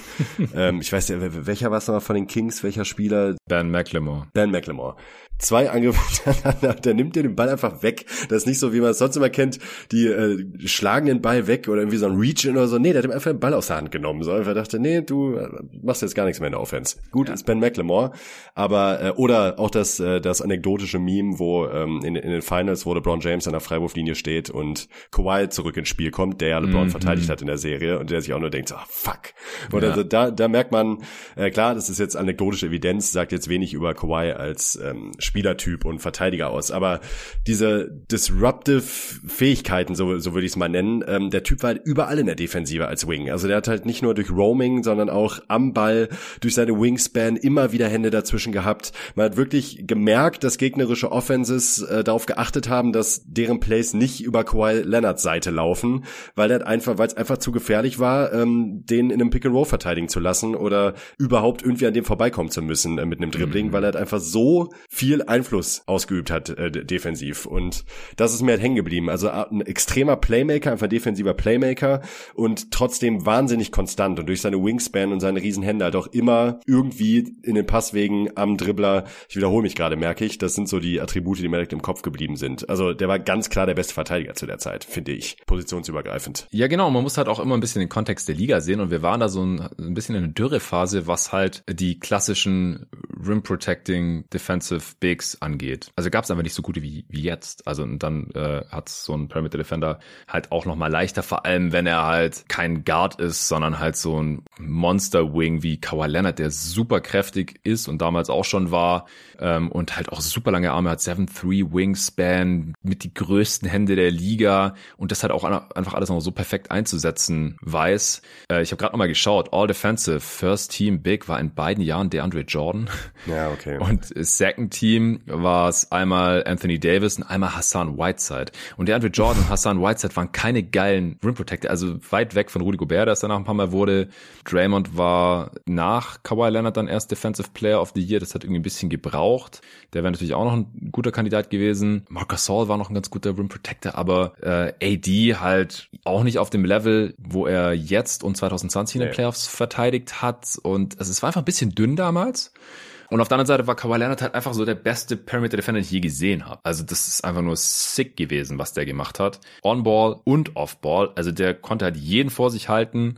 Er konnte hoch und runter verteidigen, jetzt nicht eins bis fünf. Das kann halt effektiv wahrscheinlich kein Spieler, zumindest halt nicht über ein ganzes Spiel. Wer am nächsten dran kam von den Spielen, die ich so gesehen habe, ist wahrscheinlich Kawhi. Ich kann mich jetzt aber nicht erinnern, wie oft er wirklich gegen Postbacks verteidigt hat. ja, und LeBron halt tatsächlich, ne? Also ich habe Genau, äh, LeBron wäre jetzt ja. der eine gewesen, weil ich Parker und Duncan in einem Spiel zumindest. Also. Ja, oder halt Paul Gasol im Spiel gegen die Lakers und im nächsten Spiel dann Derrick Ross. Zumindest halt mal so ja. über so ein ganzes Viertel. So, oh shit, äh, niemand kann, kann Derrick Ross verteidigen. Okay, ich nehme ihn jetzt im Viertel, der macht gar nichts mehr. Oh shit, Paul Gasol, niemand kann den Post verteidigen verteidigen. Okay, LeBron nimmt den und der macht nichts mehr. Aber ich weiß nicht, kannst du dich bei Kawhi da auch dran erinnern, dass der mal, dass der mal richtige Bigs verteidigt hat? Nee, also das hat er eigentlich doch nicht, weil die Spurs dafür aber auch das Roster eigentlich hatten, dass sie ja, jetzt immer ausgleichen konnten. Ja. Ne? Das ist es halt. Also ja. Auf die größten Wings und vielleicht mal bis zur bis zur vier runter, also so so so Small Ball Fives vielleicht mal, aber richtige Bigs eigentlich nicht. Ja, aber hätte er vielleicht gekonnt, wenn es nötig gewesen wäre. Also super versatil defensiv, ähm, konnte sich auch super schmal machen, um über die Wings rüber zu gehen, hat auch krasse Fußarbeit, Positionsspiel Spiel und einfach eine geile Anticipation, auch on Ball, so hat einfach die, der wusste halt, wo der Ball jetzt gleich hinkommt beim Dribbling, hat es vielleicht ein bisschen mehr in Zeitlupe gesehen als normale Menschen und dann einfach seine langen Arme mit seinen langen Händen dran ausgefahren, zack, Ball weg super kräftige Hände natürlich auch. Also der, der hat halt echt regelmäßig den Gegnern einfach den Ball weggenommen, so als wäre so ein Spielzeug im Sandkasten, so, nee, du spielst damit jetzt nicht mehr, das ist mein Ball und dann halt auch die, die Pässe so zu, zu antizipieren, so in den Passwegen zu lauern, aber halt so, dass der Gegner denkt, oh ja, Kawhi guckt gerade nicht hin oder wie auch immer und dann auf einmal der Pass ist äh, seit einer Millisekunde aus den Händen raus und Kawhi springt drüber, springt hoch, fährt seine langen Arme aus, zack, Ball ist weg. Ähm, und damit halt auch ganze Plays regelmäßig gebastelt. Also, wie du schon gesagt hast, es, es war teilweise witzig, dass ich glaube auch in seinen Defensive Player of the Year Jahren, kann ich gleich nochmal schauen, dass die Defense der Spurs teilweise besser war, wenn Kawhi Leonard nicht auf dem Feld war. Ähm, was aber man so erkennen konnte, da kann ich mich an ganze, ganze Videoanalysen oder so ähm, Artikel mit Clips erinnern. Ich glaube, von Matt Moore hat es damals gemacht. Ja, ja, ja. Das war Matt Moore. Ja, Matt Moore, der halt gezeigt hat, wie halt gegnerische Offenses sich ein Bein ausreißen, um Plays zu laufen und den Mann, den Kawhi Leonard verteidigt, irgendwo in der Ecke zu packen, dass er möglichst weit weg von dem Play ist, damit er das ja nicht irgendwie ja. disrupten kann. Und, und so wurde dann halt versucht, sein, sein Impact irgendwie zu, zu minimieren und so. Also ja, das, das war schon heftig. Also aus meiner Sicht auch gerechtfertigt. Ich habe mir damals da noch nicht so schrecklich viele Gedanken drüber gemacht. 2015, 16 war das, weil ähm, ich damals nur unregelmäßig Podcasts aufgenommen habe für GoToGuys, Wired, damals noch Vollzeit in meinem alten Job gearbeitet, im Vertrieb als Key Account Manager und, und deswegen habe ich da auch nicht jedes Jahr irgendwelche Awardpods aufgenommen oder so, aber ja, schon, schon viel beschäftigt und äh, für gut befunden, so habe ich zumindest in Erinnerung. So, ich schaue jetzt gerade noch mal kurz nach, ob das, ob das wirklich so war, dass die Spurs Defense teilweise äh, ohne Kawhi Leonard sogar besser war. Ja, ja, das war so. Also ich erinnere mich auch noch an den Artikel. Okay. Ja. ja, ich schaue gerade noch mal auf Clean the Glass, da kann man das ja ganz easy nachvollziehen. Der Sharktopus. Also 2014, 15 war die Spurs Defense 4,3 Punkte besser laut Clean the Glass mit Kawhi Leonard auf dem Feld, was übrigens der zweitbeste Wert war, nach Paddy Mills, dem, dem Super Defender. ja, Single Season Plus Minus sowieso immer mit Vorsicht zu genießen, da äh, müssen wir eigentlich nicht mehr darauf hinweisen. Nee, 15, 16 auch, minus 4,9, 90. Percentile. Nur mit Tim Duncan war die Defense des Spurs noch besser im Vergleich dazu, wenn er nicht auf dem Feld war, minus 5,1. Er war doch 15 und 16 Defensive Player of the Year, habe ich doch richtig gesehen. Ja. Vorhin, ja, dann muss es in einer anderen Saison gewesen sein. Ah ja, das war in der folgenden, genau, als amtierender Back-to-Back -Back Defensive Player of the Year. Das Jahr danach, ja. Genau, das ja. Jahr danach, da war das dann, genau. Da war die Spurs Defense 6,9 Punkte schlechter. Siebtes Percentile, schlechtester Wert des San Antonio Spurs. Ah, ja. Ja, war noch das Video, Kawhi Leonard is so good at defense, it hurts the Spurs. Ja. Ja, weil normalerweise schemst du ja nicht so krass in der Regular Nee. Season. Ja, ich äh, schaue jetzt gerade noch, ob das wirklich ein Outlier war. Genau, 17, 18 war die Spurs Defense dann wieder 8,8 Punkte besser. 96. Percentile. Also es war einfach ein absoluter Outlier, Single Season plus minus. Also es hat anscheinend auch nicht dauerhaft funktioniert. Und äh, Small Sample Size und auch Popovic und Co. sind einfach schlau genug, dass sie das dann wiederum irgendwie für sich nutzen können, wenn, wenn Gegner da solche Akrobatiken versuchen. Alright, dann hätten wir die Frage auch beantwortet. Nico, du bist wunschlos glücklich? Mehr als das. Sehr schön. Dann äh, ja, wünsche ich dir viel Spaß bei der Vorbereitung deiner jeden Tag NBA Top 30 Liste. Wir werden jetzt gleich einen Termin festzurren. Äh, Ich werde die Listen einholen äh, in den nächsten Tagen und Wochen und wie gesagt, dann hört ihr Nico wahrscheinlich ungefähr in äh, vier Wochen wieder in diesem Podcast oder in drei vielleicht schon, je nachdem, was wir noch so aufgenommen bekommen. Bis dahin hier bei jeden Tag NBA. Dann der mittlerweile schon traditionelle Dreiteiler mit den jeden Tag NBA Consensus Top 30 äh, analysiert und diskutiert von Nico und meiner Wenigkeit. Ich freue mich schon drauf. Vielen Dank nochmal für eure Fragen. Ich denke, ich werde äh, vor dem Urlaub auch nochmal irgendwann vielleicht Fragen einholen und eine Answering Machine machen, auch wenn wir jetzt schon einiges äh, anderes geplant haben. Aber bis zu den Previews Mitte September ist ja noch eine Weile hin. Das sind jetzt ungefähr sechs Wochen. Das, die wollen ja auch gefüllt werden hier mit Content. Vielen Dank für euren Support und euch würde es jeden Tag NBA nicht geben. Ähm, sorry nochmal für ähm, für den zweiten Teil der Redraft mit Torben. Da habe ich am, am selben Tag oder beziehungsweise am nächsten Tag ähm, nochmal eine Version hochgeladen, wo die Audiospuren dann gefixt waren. Falls ihr zufällig die erste Version runtergeladen habt und euch gefragt habt, was da passiert ist, äh, da sind einfach die Einspieler, die Snippets, die wir da immer während unserer Aufnahme live eingespielt haben, die Spur, wo die drauf waren, die ist irgendwie ein bisschen verrutscht ab der ähm, 30-Minuten-Marke ungefähr in diesem zweiten Teil der Redraft 2019 und deswegen war das dann schwer hörbar. Äh, Rasmus hat es dann noch fixen können, ich habe es einfach nochmal komplett neu hochgeladen. Danke für euer Verständnis, danke nochmal fürs Zuhören und Supporten und bis zum nächsten Mal.